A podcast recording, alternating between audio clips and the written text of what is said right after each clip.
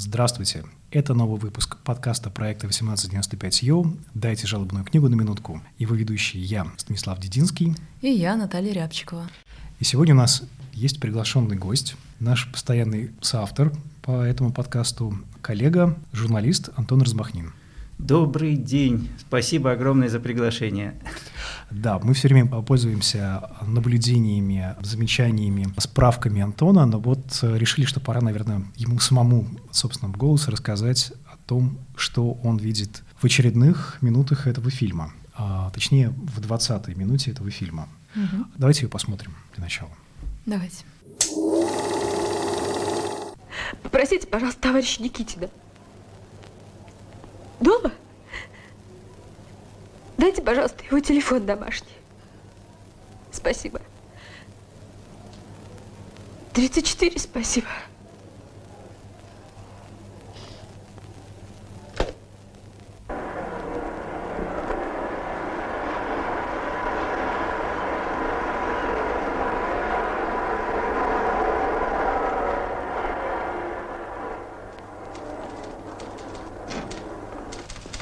Юра, извини, я только получу руководящие указания.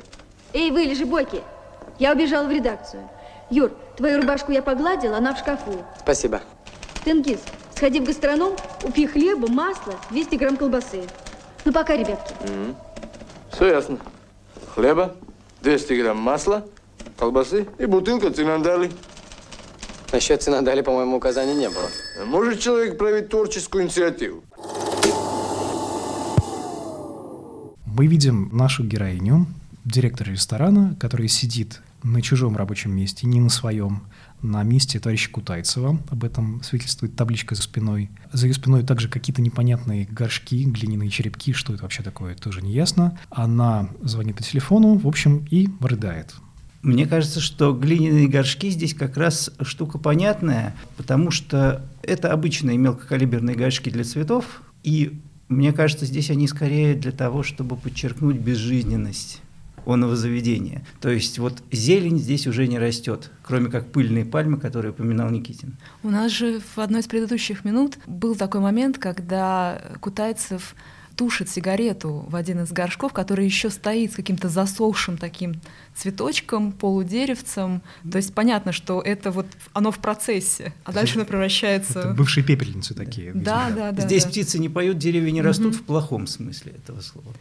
Но при этом все это снято на контрасте на фоне открытого окна, в котором явно цветет и жизнь настоящая, да, потому что там видны деревья, видно шумная улица, по которой идут пешеходы. То есть какой-то явный контраст с этим рестораном. Безусловно. А здесь только одинокая почетная грамота на стене, про которую видно только то, что она почетная грамота. Угу. А я правильно понимаю, что все это происходит, как мы, мы, в принципе, об этом мельком уже говорили, в Москве около Киевского вокзала на Большой Драгомиловской улице?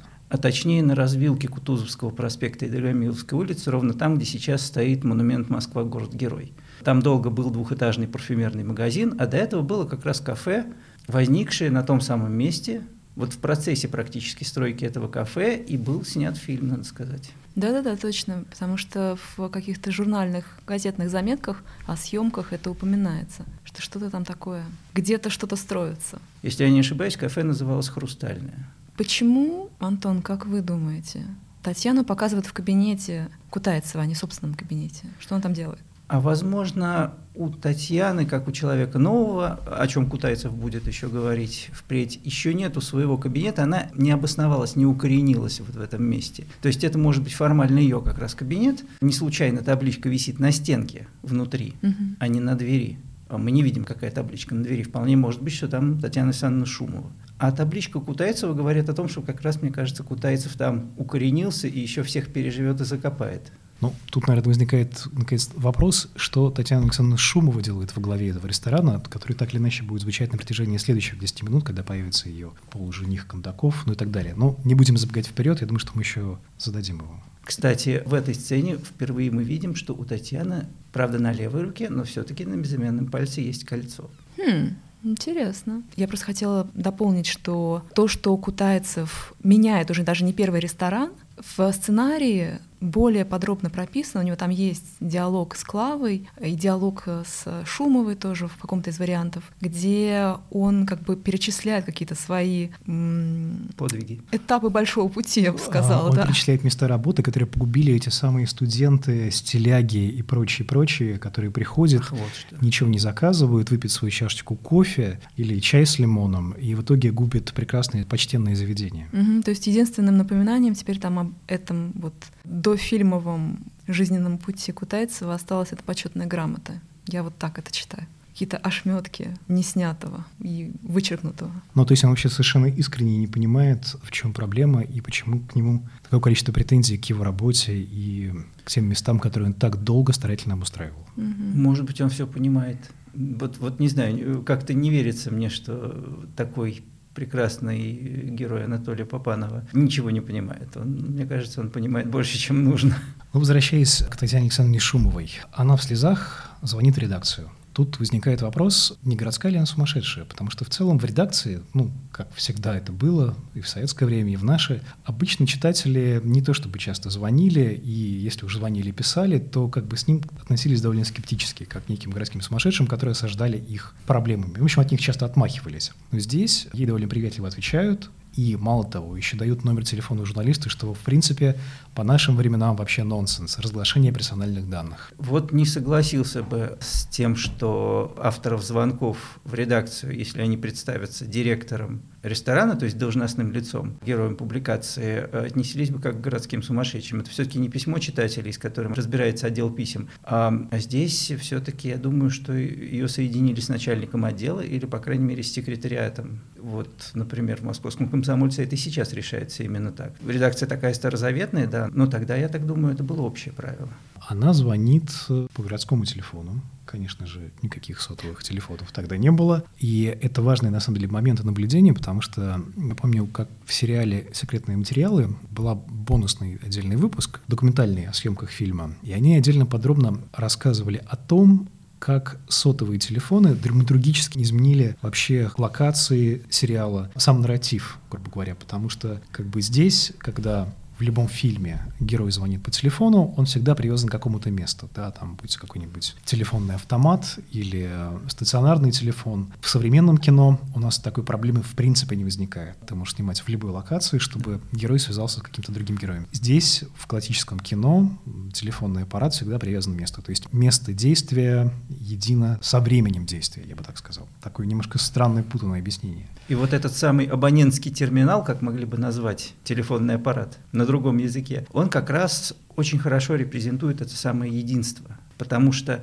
точно так же, как мы видим некие виньетки на обоях на заднем плане, мы видим ампирное кресло, в которое она, значит, падает в расстроенных чувствах, контрастирующее с ее, кстати, строгим костюмом начала 60-х. И мы видим тот самый знакомый многим бакелитовый телефон ВЭФ 49 -го года выпуска, то есть образца 49 -го года, этот телефон вот точное воплощение того самого сталинского стиля, точное воплощение 50-х, с которыми, как мы по всему фильму видим, идет борьба. То есть это борьба двух десятилетий, на самом деле, 50-е против 60-х стилистически. К вопросу о том, что она получает личные данные журналиста, в одном из вариантов сценария она говорит, отвечая на уже информацию данную ей домашний номер Никитина, она переспрашивает, а это удобно? И, видимо, ей там отвечают утвердительно, и она еще переспрашивает его отчество дальше, то есть узнает всю информацию. Но, тем не менее, не совсем уверена, что это действительно удобно беспокоить журналиста, который написал про нее негативный филетон и обидный филетон, беспокоить его дома, раз уж он не работает. Ну, мы тут, конечно, не слышим полный номер телефона Никитина, им даже не знаем, был ли там буквенный префикс, потому что довольно был. долгое время был, да, в те годы еще? До начала 70-х годов или до самого конца 60-х, сейчас не помню, кажется, до 69-го года ну, они были. Вот если кто-то из наших слушателей не знает, то на старых телефонных аппаратах, кроме цифр, были еще и буквы. И, собственно, эти буквы были для того, чтобы делать дополнительный префикс перед номером телефона. Фактически это была шестая цифра, но для лучшей мнемонической запоминаемости считалось, что пусть это будет буква. Э, номера звучали как А5, 16, 26, например. То есть то, что сейчас еще есть в американской рекламе, например, когда некоторые цифры заменяются буквами, там 1 800, и дальше, допустим, по-русски это было бы «звони подушке» и это магазин, интернет-магазин или телемагазин, который продает подушки. И чтобы люди запомнили, цифры изменяются буквами. No, really, honey, look at it. It says, don't like my driving, call 1-800-EAT. I can read the number. Ну, то есть еще в американском кино есть такая традиция, как вымышленные телефонные номера, которые начинаются с 555. Если вы посмотрите любой американский фильм, то увидите, что когда там кто-то диктует какой-то номер или нам показывает номер в кадре, то он начинается всегда с трех пятерок, потому что это специальный выделенный такой код, ну даже не код, а специальный набор цифр, которые создатели фильмов должны указывать, ну чтобы не совпасть с номером реальных людей. What's the phone number of the store? 555-2310. Ну, чтобы как у нас не звонили и не искали Надю под Новый год по реально существующему номеру телефона, да. Такое было? Я сейчас вспоминаю «Иронию судьбы», да, там же даются реальные номера, и я читала какие-то про это статьи, что под Новый год у несчастных людей, у которых были эти номера, начинали раздаваться звонки, пьяные люди звонили, искали Надю. Ну, обычная история, по-моему. Бедная Надя. А в Ленинграде какой телефон назвать? 1450 30. Девушка, девушка, 14, 50, 30. А как советские кинематографисты выходили из этой ситуации? Они никогда не думали о том, пострадает ли кто-то или... Ну вот Рязанов в своем более позднем фильме не думал об этом. В этом фильме, может быть, подумал, и поэтому включил только 34. Вот. Если честно, не знаю. Вот, например, Данелия, если я не ошибаюсь, в фильме «Афоня» специально дал номер формата несуществующего в Москве. Полста, полста два. Ну вот, вот, пожалуйста. Ну-ка, дай-ка ручку. Сожми в кулачок. Скажи тр. Тр. Громче. Тр. Алло. Крокодил Гена у телефона. Вот и созвонились. Я как-то никогда не вслушивалась в эти номера и не думала, что по ним можно попробовать звонить. Как-то вот какая-то граница между миром реальности и миром кино, в принципе, существует, мне кажется. Ну вот была же, например, легенда в позднем Ленинграде и раннем Петербурге, что тот самый номер 2 128506 из песни Гребенщикова, это на самом деле номер. Были ведь такие номера, которые по некой технической неполадке позволяли присоединяться к себе неограниченному количеству абонентов. И возникал такой чатик. Mm-hmm. И вот считалось, что вроде бы в начале 80-х по этому самому номеру был доступен такой чатик, вот благодаря техническому сбою. Потом это все быстро прикрывали, но периодически такие номера возникали. 212-85-06 Это твой номер, номер, номер, номер, номер, номер, номер, номер ну а по поводу сбоя был прекрасный в 60-е годы польский фильм «Лекарство от любви», который у нас показывали, основанный на романе Иоанны Хмелевской. Иронический детектив. И там завязка была в том, что пани Иоанна ждет звонка от своего возлюбленного, но к ней все время попадают, потому что набирают другой номер, но попадают к ней, что-то там с телефонной станции. И дальше оказывается, что к ней начинают звонить какие-то преступники, которые занимаются отмывом денег и обменом их на контрафактные деньги. И, в общем, она вовлекается в эту историю. Дальше появляется работник правоохранительных органов Польши, который пытается понять, насколько она вовлечена в это дело. Она принимает его за одного из этих самых преступников. В общем, проблемы с телефонами Польши, видимо, в это время были остры с телефонной связью. Не знаю, насколько, опять же, да, это релевантно к нашему случаю. Хотел просто сказать, что, опять же, до конца 60-х в Москве не только должностное лицо, как директор ресторана, могло узнать домашний телефон интересующего персонажа. Издавались, вот до конца 60-х годов издавались натурально телефонные книги Москвы со списками частных абонентов. То есть, в принципе, Никитина мог бы найти и любой другой герой, ну, и если бы задался целью. адресный стол, где, в принципе, тоже можно было за какие-то деньги узнать и телефон, и адрес человека, который тебе был нужен. Вот она эволюция понятия персональных данных и их защите Мгм. кстати, за полвека. Хотя уже за 60 лет, действительно. Но тем не менее, что происходит на другом конце провода? Собственно, мы уже перемещаемся как раз в этот момент благодаря монтажу по телефонной связи в квартиру, где мы уже были, где живут Тенгиз, Маша и Никитин. И кадр, которым открывается эта сцена, я сразу скажу, что нужно обратить внимание на то, что сцена эта снята одним кадром, разными планами, то есть меняется точка зрения кинокамеры, и мы обводим как бы эту квартиру-студию взглядом на протяжении двух минут. И вот как раз она начинается у окна и потом заканчивается у окна. И сначала мы смотрим через окно на балкон и на полуголого Тенгиза, который я даже не знаю, как называется это, эспандер? Да, это называется плечевой эспандер. В отличие от кистевого, который выполняет функцию теннисного мячика, это была моднейшая штука того времени, да. Ну так вот, значит, я знаю, как это называется. Мы видим прекрасный эспандер и мускулы. И это выбор режиссерский, насколько я понимаю, потому что во всех вариантах сценария, которые у нас есть, а их три, два литературных и один режиссерский, от сценария к сценарию меняется версия того, как мы видим сначала Германа, потом Тенгиза. Да, один персонаж нас заменяет другой. Сначала он уже одет, и это прям прописано. А Юра сидит, мы вот-вот его увидим, в майке и пижамных брюках, но уже работает. Тенгиз при этом бреется и читает статью. Это в самом раннем варианте, который мы читали. Потом, опять же, бреется. И, наконец, в режиссерском сценарии он уже полуголый сидит на широкой тахте под огромной фотографией и опять же бреется. А Юра по-прежнему работает в майке и пижамных брюках. И вот на экране мы видим гимнастические упражнения. Зачем? Может быть, потому что, опять-таки, это 60-е годы, а 60-е — это новые 20-е, условно говоря. Mm. То есть 50-е годы это все-таки, возможно, время табуированности даже мужской ноготы, а 60-е уже время открыться.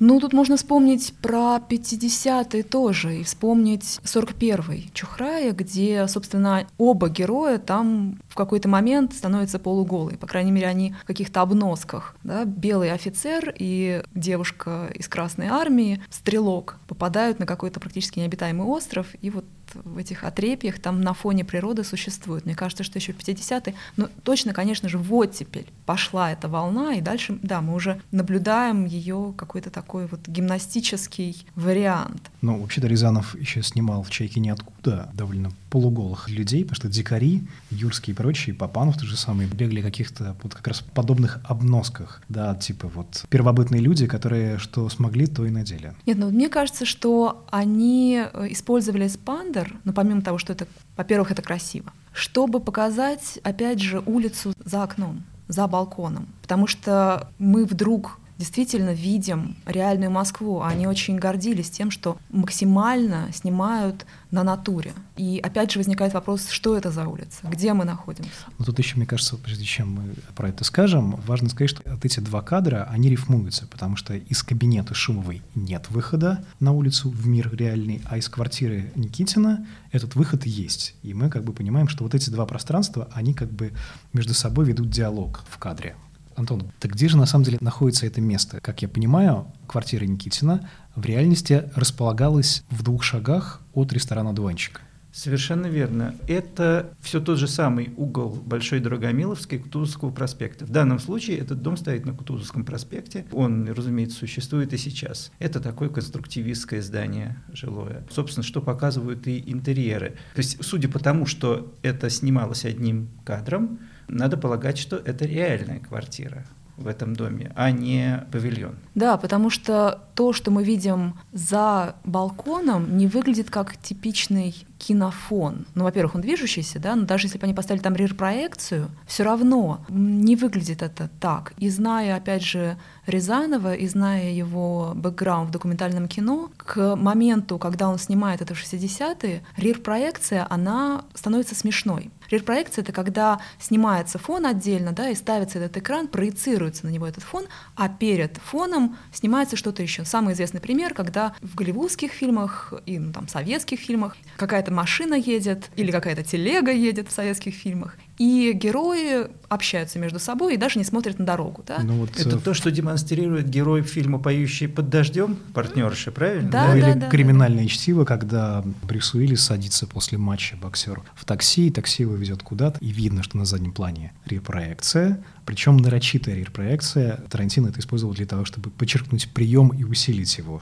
Такую параллель между своим фильмом и фильмом эпохи нуар. Угу. Так вот, у нас в Советском Союзе это начали вводить в 30-е годы по образцу Голливуда, и очень-очень этим увлекался Григорий Александров, у которого был замечательный оператор, Владимир Нильсон, который в Германии жил и ездил в Голливуд, смотрел, как это все делается. И они разрабатывали свою версию рир-проекции, и даже после того, как Нильсон был арестован и пропал во времена Большого террора, Александров продолжал использовать вот этот прием на протяжении десятилетий. Но к тому времени, когда мы доходим до оттепели, и он это делает не в черно-белом кино, а в цветном, и максимально просто снимает все в студии с этой самой рир-проекцией, это выглядит очень нарочито, очень заметно и очень смешно. И какой-то из поздних его фильмов показывался студентам в Авгике, и ну, это просто не воспринималось. А он не мог понять, почему это смешно, потому что в его воображении как бы это вершина кинематографического мастерства. Снять максимально все в студии, даже если у вас там фильм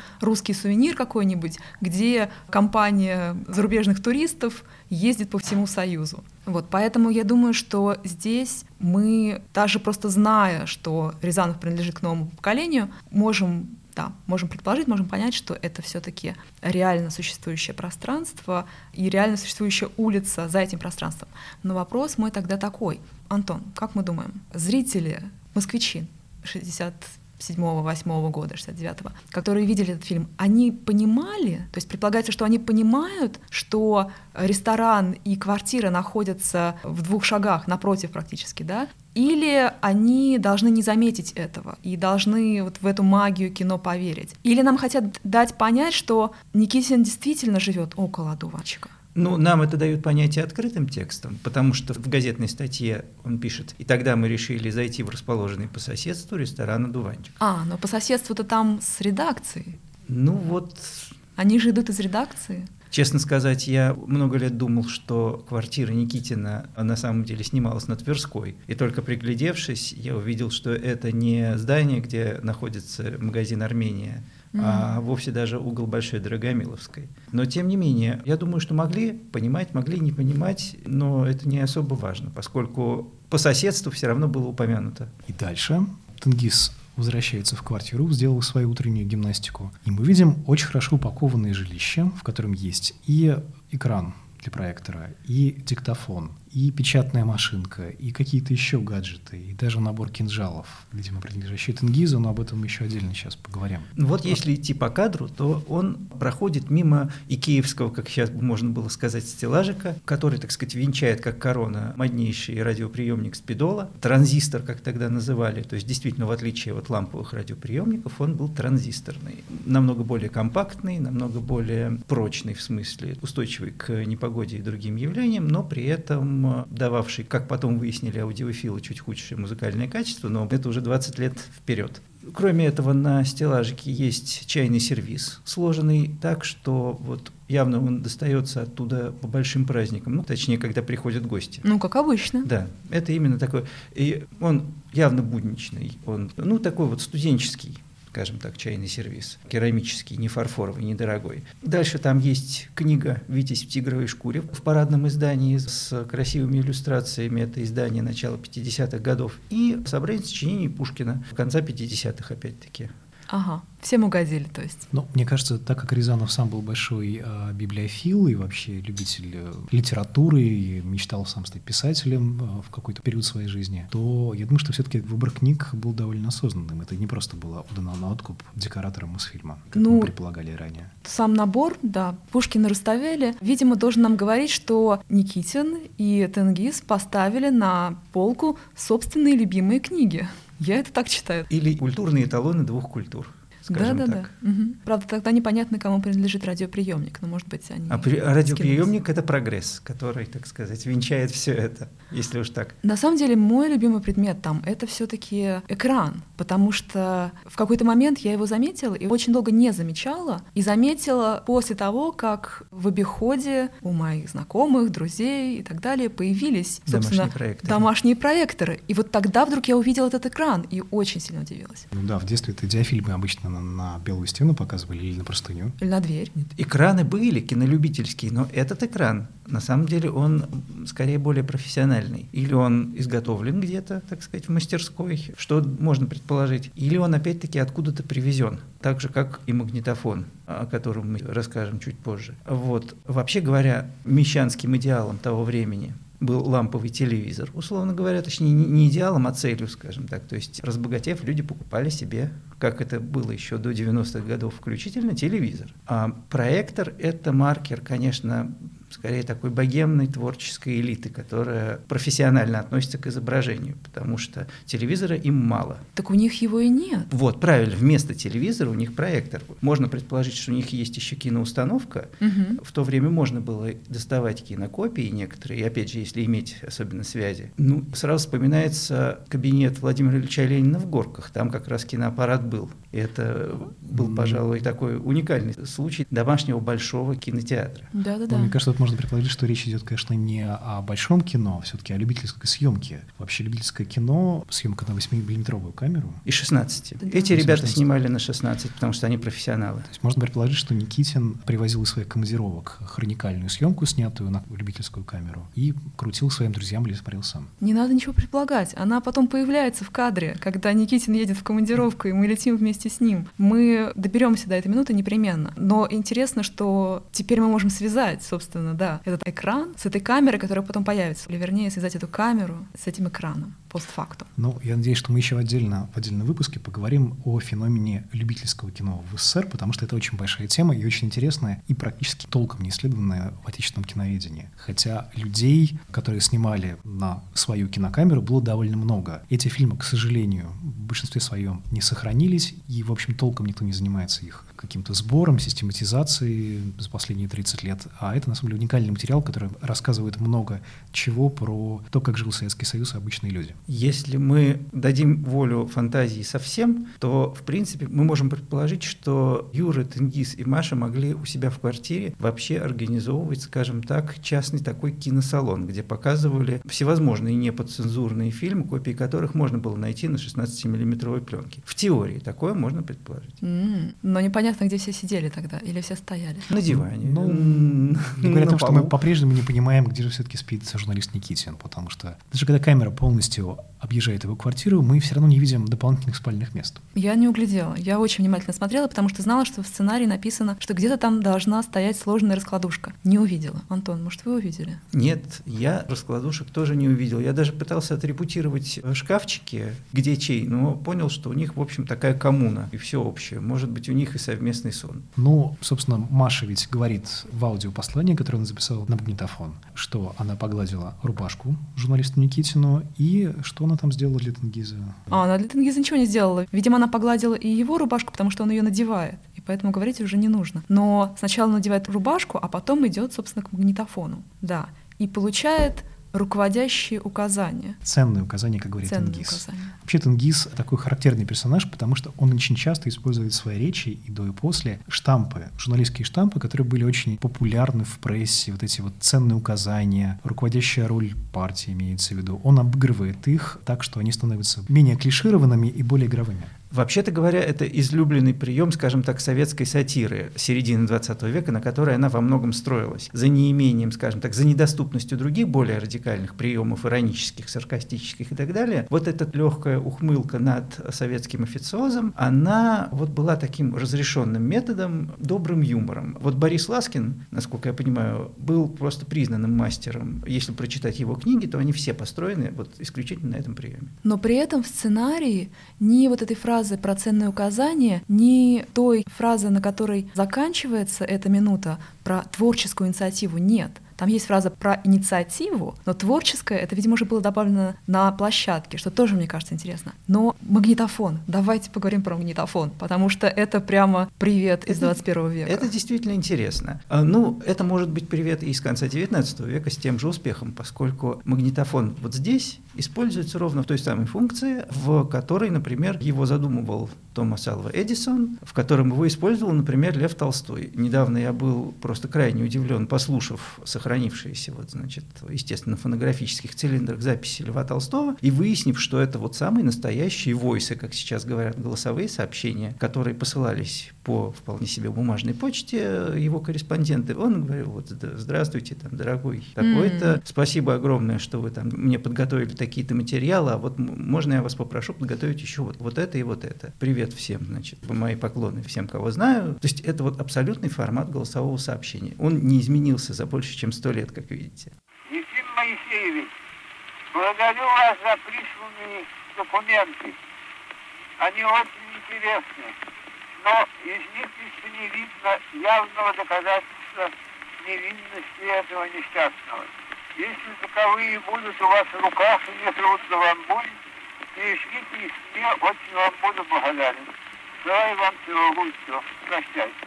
Вот такое голосовое сообщение наговорила и Маша. А что касается самого магнитофона. Магнитофон этот не профессиональный репортерский, как можно было бы подумать. В Советском Союзе на тот момент уже начинали выпускаться профессиональные репортерские машинки. А тем более они выпускались на Западе, например, известный магнитофон Награ, стоивший огромных денег, кстати говоря, но это было узкоспециализированное, скажем так, оборудование и дорогое. Вести такое оборудование из-за границы, ну, видимо, было крутовато даже для таких таких модных журналистов, как здесь. А вот этот Philips был вещью достаточно бытовой, при этом исключительно модный. Для начала 60-х годов появился он в 61 году. Лицом первой рекламной кампании этого магнитофона была, кстати говоря, никто иная, как Жаклин Кеннеди. То есть, можно сказать, в одну и ту же картинку вписываются Олег Борисов и Жаклин Кеннеди. Прекрасно. Можно себе это вообразить. Угу. Неплохо бы смотрелись в кадре. Позиционировался он как, прежде всего, развлекательный аппарат для того, чтобы записывать, носить его везде с собой, так сказать. Лайфлог, как это называется. Угу. То есть запись своей жизни, запись детей. Самый популярный жанр, кстати, самозаписей, которые есть. На одной из реклам была запись уличных музыкантов и так далее, и так далее. То есть это бытовая машина, но очень удобная и действительно пригодная для профессиональной работы журналиста журналистской, за одним исключением. У нее не было кнопки паузы. Надо было отжимать ее, постоянно нажимать на стоп и потом опять на плей. Многие ругались, журналисты, по крайней мере. Последнее, что хотел сказать по поводу этого магнитофона, важно то, что он транзисторный. Это первая массовая транзисторная модель. И здесь мы видим опять же все то же самое, уже упоминавшееся разделение. Ламповые 50-е с эбонитовыми телефонами, транзисторные 60-е со спидолой, вот этим магнитофоном и уже упомянутым нами в предыдущих минутах белым телефоном с полистироловым корпусом. То есть химизация синтетика, помните, был даже магазин синтетика на Ленинградском проспекте, и легкость необыкновенная во всем. Как говорили в фильме «Юльский дождь», а вы сделаны из современных материалов, да, тугоплавких, пожароустойчивых и синтетических, да. Именно так. А, вы, Лялечка, по-моему, по-моему, сделаны из заменителей. Как? Я имею в виду самую качественную синтетику. А, а вот наш друг Володя. Он выполнен из современных материалов. Он антимагнитен, морозоустойчив, водонепроницаем, антикоррозиен. Обращение Маши. Во-первых, такое ощущение, что она рано утром подорвалась, убежала на работу, Тенгиз еще делает зарядку, Юра уже работает. При этом в сценарии, причем во всех вариантах, звучит ее сообщение немножечко по-другому. Во-первых, здесь оно начинается сразу, как только включается кнопка play. В сценарии сначала там заканчивается какая-то музыка, то есть, видимо, записано на такой общего использования бобине. И сообщение Герману, собственно, да, предыдущее имя Тенгиза. Я ушла в парикмахерскую, оттуда забегу на рынок, принесу редиску, того всего, сходи в магазин, купи батон, буханку бородинского и две бутылки кефира. Юра твою рубашку я погладила, она висит в шкафу. Никита, не оборачиваясь, привычно кланяется магнитофону. То есть Маша убежала почему-то в По парикмахерскую. Да, а потом на рынок, как будто это выходной день. Потом они, видимо, решили от этого отказаться. И, разумеется, содержание вот этого продуктового набора меняется между сценариями и фильмом. Не то чтобы радикально, но меняется. Продуктовый набор, ты имеешь в виду? Да, да. Белый хлеб и черный хлеб становятся просто хлебом. Кефир пропадает, появляется масло и колбаса. Ну и главное, конечно, потом то, что привносит своего, свою творческую инициативу, которую вносит Тенгиз, в сценарии он говорит, бегу выполнять Машкины указания. Хлеб, кефир, колбаса, пиво. Насчет колбасы и пива указаний не было. Резонно замечает ему Никитин. И тот отвечает, что можно же проявить инициативу. То есть колбасу, которую Герман так хотел купить, все-таки включили в сообщение Маши. Ну а пиво стало вином, и не просто вином, а цинандали. Но я думаю, что это произошло, потому что нам поменяли Германа на Тенгиза, и получилось, что то самое легкое сухое винцо, про которое говорили в одной из предыдущих минут официантки ресторана «Одуванчик». Которые ресторану тяжелые, да-да. Да, ну, собственно, Цинандали — это известный советский бренд, бренд вина, который Конечно. начал выращивать на виноградниках угодья Чевчавадзе, кажется. Это тот самый родственник княжны Чевчавадзе и вдовы великого русского поэта и писателя Грибоедова. В общем, с них все это вино началось. А что это было за вино? Антон, помните? Знаете? Пробовали? А, пробовать-то я его абсолютно точно пробовал. По крайней мере, уже в новейшее время в Тбилиси. Если я не ошибаюсь, это все-таки белое. То есть не красное сухое. Почему-то я думала, что это красное. Из-за колбасы, видимо. Ну, мясо к красному, Надо рыбу к белому. Да, хорошо. Сухое вино на тот момент как раз считалось, почему именно легкое вино было таким уделом тогдашних хипстеров, скажем так. Ровно потому, что оно при стоимости примерно равной бутылки водки, то есть цинандали – это не дешевое вино, вот из грузинских, например, мукузани, и тем более там не плодово-ягодное какое-нибудь, а которое стоило еще дешевле, оно стоило все те же самые около трех рублей новыми, а опьянение оно давало, разумеется, не такое, как бутылка водки, зато давало гораздо больше удовольствия. И вот опять же мы здесь видим ту же самую дихотомию 50-е годы в лице ресторана «Одуванчик». Это пить ради опьянения, а новые легкие 60-е – это пить ради удовольствия. Но при этом мне нравится вот эта замена пива на вино. Я здесь еще читаю, опять же, смену героя в том смысле, что в сценарии Герман был большим любителем футбола. Он был фотографом, который ездит на матчи, потом их пересказывает и так далее. И как-то вот футбол и пиво Ему шло пиво, конечно. Да, да. А вот с тенгизом, разумеется, уже нужно идти в сторону